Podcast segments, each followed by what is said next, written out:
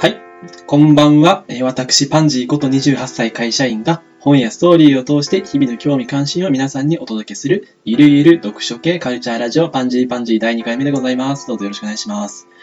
まあ結構こういうの始めた時にありがちな話で、なんか最初の頃はちょっとね、やろうぜみたいな感じでハイテンションになっているので、結構早いペースで更新だとか録音だとかしていくと思うんですけれども、だんだんもうネタも尽きてきてゆっくりになっていくような気がします。いろんなこと三日坊主で終わらせている人のことをね、皆さんこう、悪い意味でね、三日坊主って悪い意味で使ったりしましたけれども、いろんなことを3日間だけでもやってみるって、すごく良いことだと思いますし、結構三日坊主の人って、1日の2日目あたりのテンションってめちゃめちゃ高かったりするんですよ。なんか3日間だけしか坊主としての活動、仏様にお祈りするとか、言行みたいなことはしないんですけれども、その3日間は誰よりも熱心に言行するっていうのが3日坊主の良さであったりもしますので、身の回りにあの人3日坊主だよねって人がいても、いやでも、いろんな神様を3日間信じてるってすごいな、だとか、えっと、3日間だけめちゃくちゃこう張り切ってお勤めしている、それはそれで良いことだねっていう形で優しく見守っていただけると、えー世の中はもっと幸せになるんじゃないかなと思います。まあもうね、配信の2回目から3日坊主に終わった時向けのエクスキューズを喋り出しているんで、これバチェロレッテの福田萌子さんとかには多分めちゃめちゃ怒られるような発言内容なんでしょうけれども、まあ、ゆるゆる続けていければ良いかなと思いますのでよろしくお願いいたします。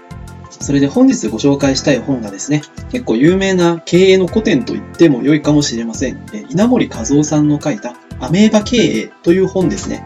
著者の稲森さんが創業した京都セラミック京都サラですね。といえばもう日本を代表する企業の一つで、売上はもう1兆円を優に超えていて、京セラと聞いて、なんか一番最初に思いつく事業って何でしょうね。なんかすごく身近なのは、オフィスにあるあのプリント複合機、ああいったものに京セラっていう名前が入っていることが多いですし、他にもまあ自動車の関連部品だとか、半導体関連ですとか、いろいろなもの手広く製造されています。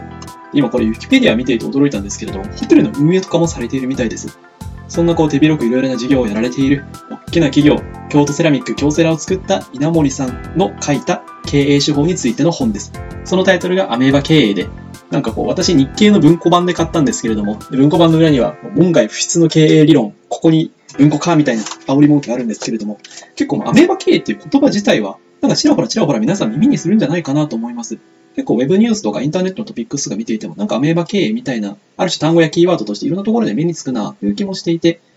その意味ではもしかしたらあまり門外不出感って今更ないのかもしれないですけれども、でもまあ恥ずかしながら今までキーワードや単語として聞いているだけで、中身何かっていうことってもう知ろうとしてみたことがなかったので、本を読んでみました。そしたら中身いろいろ面白いことが書いてあったので、ラジオのネタにできそうだなということで持ち込みました。っていう回です。でですね、内容としてはまず、アメーバ経営ってすごくざっくりとどういうものなの？っていうことをお話しして、その次にアメーバ経営を成り立たせるために一番必要なものは何なんだろうか？ということをお話しして、最後にまあちょっとこれ遊びですけど、いろんなアメーバみたいな話ができれば良いかなと思います。最初にアメーバ経営が何かっていう話なんですけれども、これが27歳の若さで京都セラミックを創業した稲森和夫さんがすごく苦心して事業を行い、組織を拡大させていく中で行き着いた組織運営のあり方っていうような描かれ方がしています。結構本の中には27歳の若さで起業してほとんど経営の素人であった、もうどうしたらいいかよくわからない中で、えーと経営のスタイルを作っていく必要があったっていうようなことが結構独白調というかドキュメンタリーチックに書かれていたりもします。なんでしょう、経営論だけを語るような教科書みたいな本ではなくて、稲森さんが会社を辞めようとしている部下のところに直談判しに行って、もし私が君を裏切るようなことがあったら、私のことを刺し殺しても構わないと話して、それでその部下の子が、部下というか社員の子ですね、涙を流して京都セラミックに残ることを選んだっていうようなすごくなんでしょう、経営秘話というか、経営ドキュメンタリーみたいなドラマチックな中身を書いていたりします。という中で作られていった経営のスタイルがアメーバ経営という形で、ざっくり何かというと、すみません、これ本当に大学のレポートみたいに本の中身まとめてパッケージにしてお話ししようとすると多分めちゃくちゃ時間かかっちゃうと思うので、本当にざっくりのところをお話しさせてもらいたいんですけれども、イメージ、アメーバっていう生き物って、一つ一つの細胞が、えーと自律的に生きていて、そんな、なんだろう、一つの生き物としての細胞がいっぱい集まって、大きなアメーバになっている。もう自主自律的に動く一つ一つのアメーバが分裂したりくっついたりして大きなアメーバになっているっていうようなイメージの生き物なんですけれども、そんな形で運営されている会社、もっと具体的に言うならば、京都セラミックという会社を、そうですね、例えば半導体関連の部品を製造して販売する一つの大きな会社という枠だけで捉えるのではなくって、もっと細かい事業の集まりというような形で捉えていくんですね。例えば、資材部という部署があれば、それは外部から原材料を調達してきて、それで製造部に引き渡すというビジネスを担っている部署っていうように捉えたり、製造部という部署は原材料を購入してきて、自分の部署で付加価値を加えて、それで、えっと営業に引き渡すっていうようなビジネスを営んでいるっていうふうに、一つ一つの部署がどんな機能を持っているのかっていうところを明らかにして、それぞれに独立採算性を取っていくっていうような考え方です。その機能と独立採算の単位をアメーバというんですけれども、例えばじゃあ、製造部の中での一つの、えー、と製品内容になっている製造部のことを一つの単位のアメーバとして見るっていうような形なんですけれども、もうここから先は管理会計の世界で、アメーバごとに一体どれぐらいのコストがかかっていて、どれぐらいの利益を生み出したかっていうことを全部もう損益計算書みたいな形で表現していくんですね。そうすれば、アメーバの単位で、うちのアメーバはこのぐらい儲かっている、来期このぐらい儲けたいなっていうような、まるで一つのちっちゃい会社を経営しているかのような意識が芽生えてくるんですよ。なんでしょう、対極にあるのが、大きい会社の一つの歯車のような形で働いていると、今の自分の仕事だとか、自分の担っていることがどのぐらい収益を生み出していて、そこにどのぐらいの改善幅があるのか、改善のモチベーションとして何が働けるのかということが見えなくなってくる。なので、アメーバっていうちっちゃい単位に企業の仕事を小分けしていって、それでアメーバ一つ一つに独立採算を負わせることで、まるで一つの会社を経営しているかのように、京セラという会社の経営に参加してもらうっていうのがアメーバ経営の発想です。でアメーバごとに、何でしょう、損益計算書の形で収益性を表現していくということですけれども、営業部みたいな部署以外って売り上げが立たなくない？資材部だとか、あと製造部の売り上げってどういうふうに考えればよいのさっていう疑問って当然出てくると思うんですけれども、そういった部分を社内でのサービスだとか物の売買という形で記録していくことによって解決していくんですよ。例えば製造部だったら物を調達してきて、それで営業部に引き渡すという機能を持っているアメーバなんですけれども、営業にその引き渡した商品に製造部が売り値をつけていいんですね。その値段で営業は製造部から買う。なので、その取引の中で製造部に社内での売り上げが立つんですよ。その社内で立てた売り上げと、あとその製造という行為にかかったコスト、まあ、機械ですとか電気代ですとか、そういったものを加味していって、じゃあ製造部の収益性ってこのぐらいだねっていうのを出していくっていう、そんな結構細かいユニットで管理会計のやり方を敷いていって、それぞれの部署が収益性を意識していく、まるで経営者のように振る舞ってくるという発想が根幹にあると理解しています。このアメーバ経営の発想をとって、社内を細かいアメーバに分割していくことの良いことって、まあ、いっぱい挙げられているんですけれども、特に強調されていたことが2つあるのかなと理解していて、1つが、社内の全ての活動において市場っていうものが意識されるということですね。例えば営業で言うと、お客様とやり取りして、じゃあこの製品いくらで販売しますっていうことの交渉になるんですけれども、例えば普通にこう営業活動をしていると、もうなるべくお客様の期待に応えたいからというモチベーションで値下げっていうことをやっぱりしてしまうんですね。なんですけれども、例えばこのアメーバ経営の形をとっていて、営業が製造部が作ったものを仕入れるっていうところで、その仕入れのコスト感ということが明確になっていたら、さすがにここまで値下げしちゃったら、もうなんか会社として利益が出ないなっていうことが常日頃からわかるようになる。ということが例え話として挙げられておりますし、逆に製造部の方々も、いくらでもこう、いい値で営業に卸していいわけではなくって、例えば全然こう、コストカットをせずに、すごく高い値段で物を作っていたら、営業部からしてみれば、わざわざ高い値段のする、えーと、社内での製造部から買わなくっても、もっと安い外部の調達先があったらそっちに切り替えたって良いわけですよ。絶対に製品は製造部から仕入れなくてはいけないっていうような決まり事もないわけですし。で、仮にじゃあ、仕様が特殊だとかスペックが特殊だとかで、えー、製造部からしか買えないようなものであったとしても、すごく営業側に、いやいやでもこの製造原価おかしいんじゃないのっていうことを製造部と交渉するようなモチベーションって強く働きますよね。製造側の人間も努力を重ねて、もっともっとコストを下げられないかっていうことを考えられる。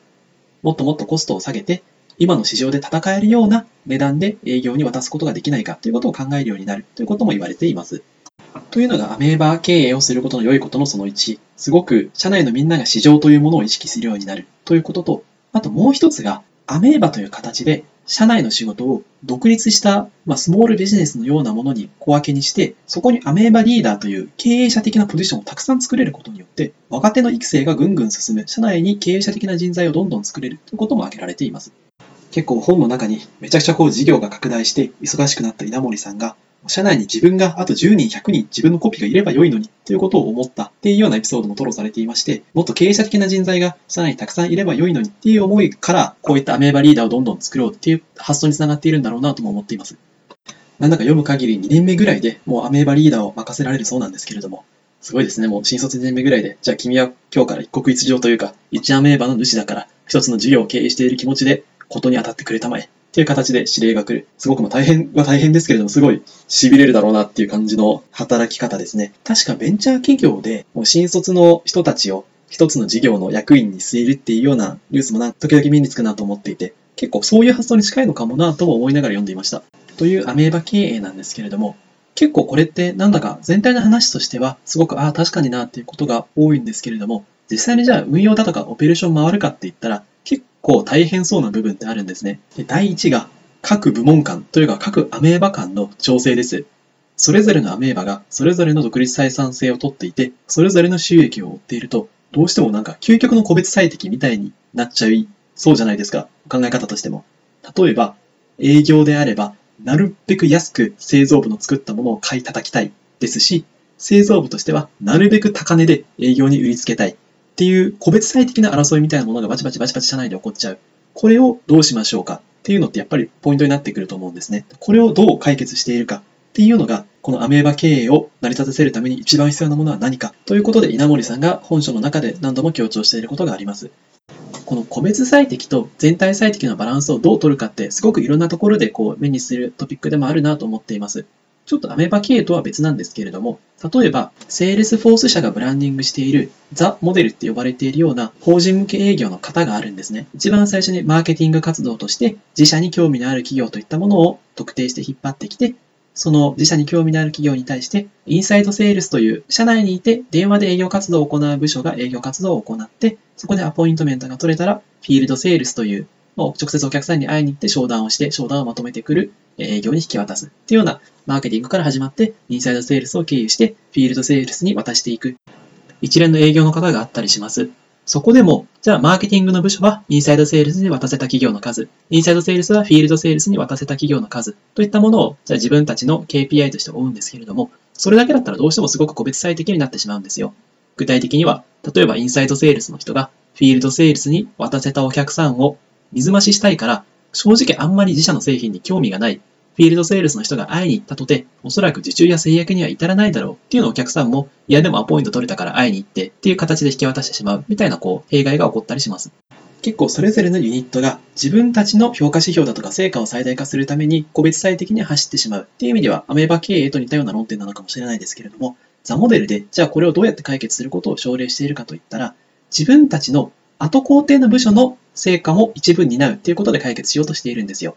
例えば、マーケティング部隊はインサイドセールスに渡した顧客だけで評価されるのではなくて、そこからインサイドセールスの人たちが温めて、フィールドセールスに渡した企業の数といったものでも、マーケティングの部隊が評価される。ですとか、あと、インサイドセールスの方々も、フィールドセールスの方々に引き渡した企業の数だけで評価されるのではなくて、そこからフィールドフィールドセールスの人たちが実際に会いに行って、それで制約に至った企業の数といったものでも、インサイドセールスの人たちが評価される。っていうような、えっと、ちょっと成果指標を後工程に染み出すっていう形で解決しようとしています。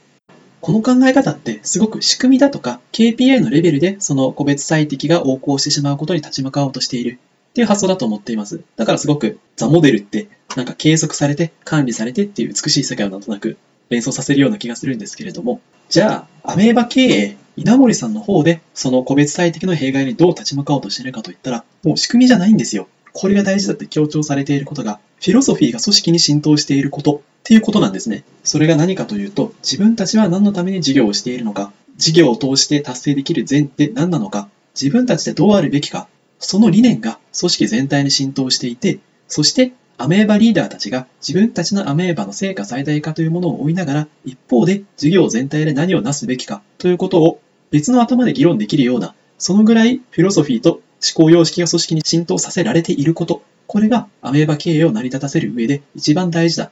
それを読んだ時に思ったのが、これあくまで私の解釈なんですけれども、アメーバ経営ってもしかしたらインセンティブや管理会計のような制度やルールをうまく作って組織を思い通りに動かしていこうっていうような経営工学みたいなものではなくって最初から実は経営思想だとか経営哲学組織にどういうストーリーを根付かせるかっていうもっとソフトな話なんじゃないかなということをすごく思いました。結構極論ですけれども、例えばアメーバ経営の本って、組織をどういうふうに切ればよいかだとか、実際にアメーバごとの収益管理に使っている収益管理表の実物ってこんなものだよっていうようなノウハウめいたものがいっぱい書かれているので、なんか制度とかルールメイクの話なのかなというふうにも読めちゃうんですけれども、実はそういった、なんでしょう、管理会計をある種政治化するっていうことがゴールなのではなくって、アメーバ経営の結果得られた自分のアメーバの収益、他のアメーバの収益状況っていったような資料を元に各アメーバリーダーたちが、じゃあ我々はどうあるべきかっていうことを話し合っているっていうその状態がゴールなんじゃないかなという気がしました。だとすればそれってイケてる組織切りとイケてる KPI を作って、あとはその通りに管理すれば OK っていう管理手法の妙みたいな話じゃなくって、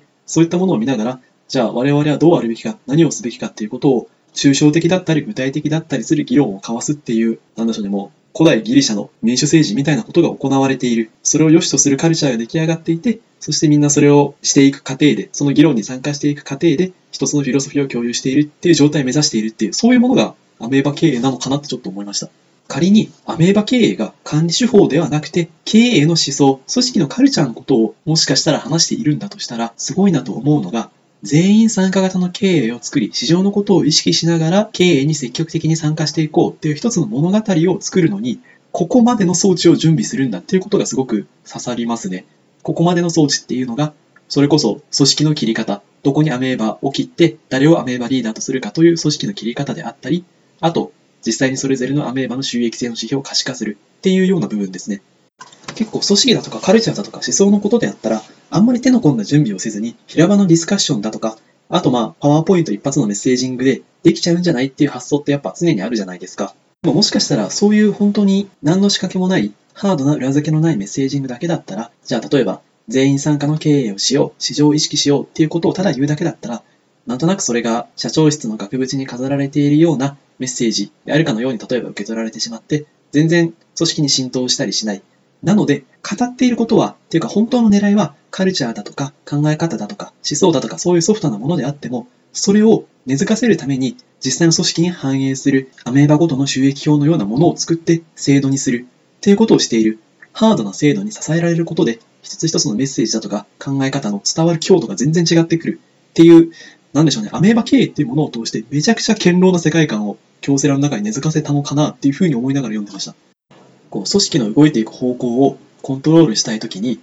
例えば管理手法でコントロールするか、ストーリーでコントロールするかっていう2つの選択肢があるとします。管理手法でコントロールするっていうのが、え、組織のインセンティブですとか KPI、管理会計の制度をうまく設計して、それにのっとってコントロールしていくっていう考え方で、あとストーリーでコントロールしていくっていうのが、もっと組織全体に伝わるカルチャーですとか、共感のようなもので組織を動かしていくっていう選択肢だと思うんですけれども、それをどっちを選びますかと言われたときに、この稲森さんの本の中では、管理会計ですとか、組織づくり、育成の制度といったものをめちゃくちゃ政治に整えた上でストーリーによってコントロールしていくっていう第三の道を選んでいるのかなって、なんかそんな気がしますね。というのがすごくざっくりの私の解釈も交えつつのアメーバ経営なので、なんとなく興味を持っていただいた方は、ぜひ原本、えー、原本のアメーバ経営読んでいただくことをお勧めします。薄い文庫本サイズなのですぐに読める内容だと思いますので、またそれぞれ読んでいただければ、それぞれの発見するアメーバ経営みたいなのがもしかしたらあるかもしれません。でこう、いい感じにまとまったところで、最後にも全然関係ないというか、発散させるような話がしたいんですけれども、冒頭で言ったいろんなアメーバの話ですね。結構この本読んでみて、組織を生き物に例えてみるっていうのって面白いなと思ったんですけれども、例えばアメーバだとか軟体動物で言っても、なんかちょっと思いつくのが3種類ぐらいあったりするんですよ。一つが年金で、あともう一つが寄生獣っていう漫画に出てくるラスボスの後藤っていう、なんだろう、宇宙生命体で、もう一つがライフっていうえっ、と、これも SF スリラーですね。モンスターパニック系の SF 映画に出てくるエイリアン、カルビンくんです。それぞれ何のこっちゃっていう話ですね。最初の年金から行くと、あれですね、あの、ネバついた金って書く、それこそアメーバみたいな単細胞生物で、私生で見たことはないんですけれども、なんか日本の本州でもいる場所にはいるみたいですね。まあ、雨上がりの庭とかに発生するネチャネチャした単細胞生物なんですけれども、ちょうど最近読んだ波紋と螺旋とフィボナッチっていうジャンルとしてはなんか生物学なのかな？数学だとかの知見を応用しながら生物学の不思議を解き明かそうみたいなすごく面白い本があるんですけれども、その中で年金について触れられている章があったんですよ。年金って普段はまあちっちゃいネチャネチャとして単細胞生物として自分の身の回りの栄養源を摂取しているんですけれども、ひとたびこう食物が少なくなってくると、たくさんの年金が集まって、一つの大きなナメクジみたいな生命体になって、次の食物を目指して移動するっていう謎の振る舞いをするんですよ。これってすごい生物学的に見ればとんでもないような見え方をするらしくって、年金って一つ一つは単細胞生物のはずなのに、ある条件を満たせば、いきなりこう集まって、でっかいナメクジみたいな多細胞生物に変身する。そして動き出す。これってなんじゃっていう話だそうなんですね。いろいろ古代生物を遡ってみると、どうやら地球ができてから最初の単細胞生物が生まれるまでに要した時間よりも単細胞生物が生まれてから多細胞生物が生まれるまでに要した時間の方ずっと長いそうなんですよ。そうすると、単細胞生物から多細胞生物への進化って、本当はめちゃくちゃ高度なことのはずなのに、なんでこの年金っていうネチャネチャはそれを一瞬のうちにやってのけてしまうんだろうっていうことについて考察した章です。これネタバレしてしまうとすごく単純な話で、年金が集まって一つの多細胞生物としてこう新しい自我がパチッと目覚めていて、今までは単細胞生物年金だったが、これからは多細胞生物ナメクジとして生きるぞっていうような形でこう、生物の進化が行われているわけではなくって、一つ一つの年金がすごく単純なプログラムに従って動いた結果、あたかも一つの大きな生物のように見えるっていうことが回答らしいんですね。そこですごくわかりやすい例え話として挙げられていたのが、サッカーとかスポーツとかのスタジアムで客席がウェーブを作ることってあるじゃないですか。あれと似ているっていう話です。ウェーブってこう、すごく遠目から見たら、あれですね、客席が波打っていて、まるで一つの大きな生き物であるかのように見えていて、もう、あのウェーブってまあ基本的にはその場でやる動きですけれども、ちょっと手を加えたら、もう大きな客席全体が右に動いていくとか、左に動いていくっていうような振る舞いをしているようにも見えるし、実際にそういう風に動くこともできると思うんですよ。なんですけれども、あれってじゃあ、観客席の一人一人が意識を乗っ取られて、客席全体という一つの生き物になっているかといえば全然そんなことはなくって、観客席の一人一人がすごくシンプルな行動をした結果、まるで一つの大きな生き物のように見えるっていうことなんですね。すごく具体的に言ってしまえば、自分の隣の席に座っている人が立ち上がったら、1秒2秒遅れて自分も立ち上がる。そして、じゃあ2秒間経ってその後座るっていうような単純な行動を客席全員の一人一人がやった結果、まるで一つの大きな生物のように見えるっていうことが、えっと、ウェーブの原理なんですけれども、それと全く同じことを年金もやっているに過ぎない。一つ一つの年金って単純な、まあ、シンプルな命令に従う単細胞生物なんですけれども、みんながその規約通りに、ルール通りに一つの行動をした結果、あたかも大きな意志を持った一つの生き物のように見えるっていうのがこれが年金です。年金の次、後藤っていうのが、これがもう寄生獣っていうすげえ名作漫画、最後に出てくるラスボスで、まあ、どんなこう生き物かといったら、一人の人間に5体の宇宙生命体が寄生しているっていう姿形をしているんですね。それで宇宙生命体一つ一つは意志を持っていて、あと高度な戦闘能力も持っている。こう体の構成としては、元々の寄生された人間由来の体組織と、あとその体組織を自由に動かして行動することができる5つの宇宙生命体がある。その宇宙生命体のうち、誰が主導権を握るかは代わり番号に決めている。だから宇宙生命体5体のうち1つが、えー、と主導権を握っている間は基本的に他のやつはおとなしくしている。だけれども、その中にも1人トップクラスにこうコントロール権の強い者がいて、まあ、一応そいつがトップということになっている。っていうのが、えっ、ー、と、後藤の姿形ですね。この宇宙生命体、ネーミングが安直だっていうのがなんか作中でなんか可愛いげのあるところとして描かれているんですけれども、後藤も5つこうヘッドがあるから、5つの宇宙生命体によって1つのボディが管理されているからっていうことで、後藤っていう名前だそうです。これ最終、1つの生き物に5つも脳があるのかよっていうことで、すごく主人公を苦しめるラスボスですね。最後のカルビン君が、ライフっていう SF スリラーに出てくるエイリアンです。同じ名前のヒューマンドラマ系のライフっていう映画があるんですよ。ライフっていう雑誌の記者が本当の自分を見つけるための旅に出るような、まあ、心温まるヒューマンコメディというかドラマで、そっちがすごい有名で、もうライフ映画で検索するとそっちばっかり出てきちゃうんですけれども、私この SF スリラーのライフめちゃくちゃ好きなんで、ま、皆さんもぜひ機会があったら見てほしいんですけれども、狭い宇宙船の中で宇宙船のクルーたちがエイリアンにこう苦しめられるっていう設定の映画で、そこで出てくる敵役、カルビン君っていうのが、イカみたいな軟体動物なんですけれども、全身の細胞一つ一つが脳であり、目であり、筋肉であるっていう、そんな生き物なんですね。で、どんどんどんどん成長していく。めちゃくちゃ力が強くて、そして軟体動物なんでどこにでも潜り込むことができて、そして全身で思考することができて、全身を感覚器官として獲物を捉えることができるっていう、めちゃくちゃ強いエイリアンとして描かれています。それでなんでこんな今までアメーバ系の話をしてきたのに、最後に年金と、あと後藤と、あとライフのエイリアン、カルビン君の話をしたのかって言ったら、私が寄生獣と、あとライフの話をしたかったからっていうのもあるんですけれども、なんかこのそれぞれに対応する組織って考えることができそうで面白そうだなって気がしたからなんですよ。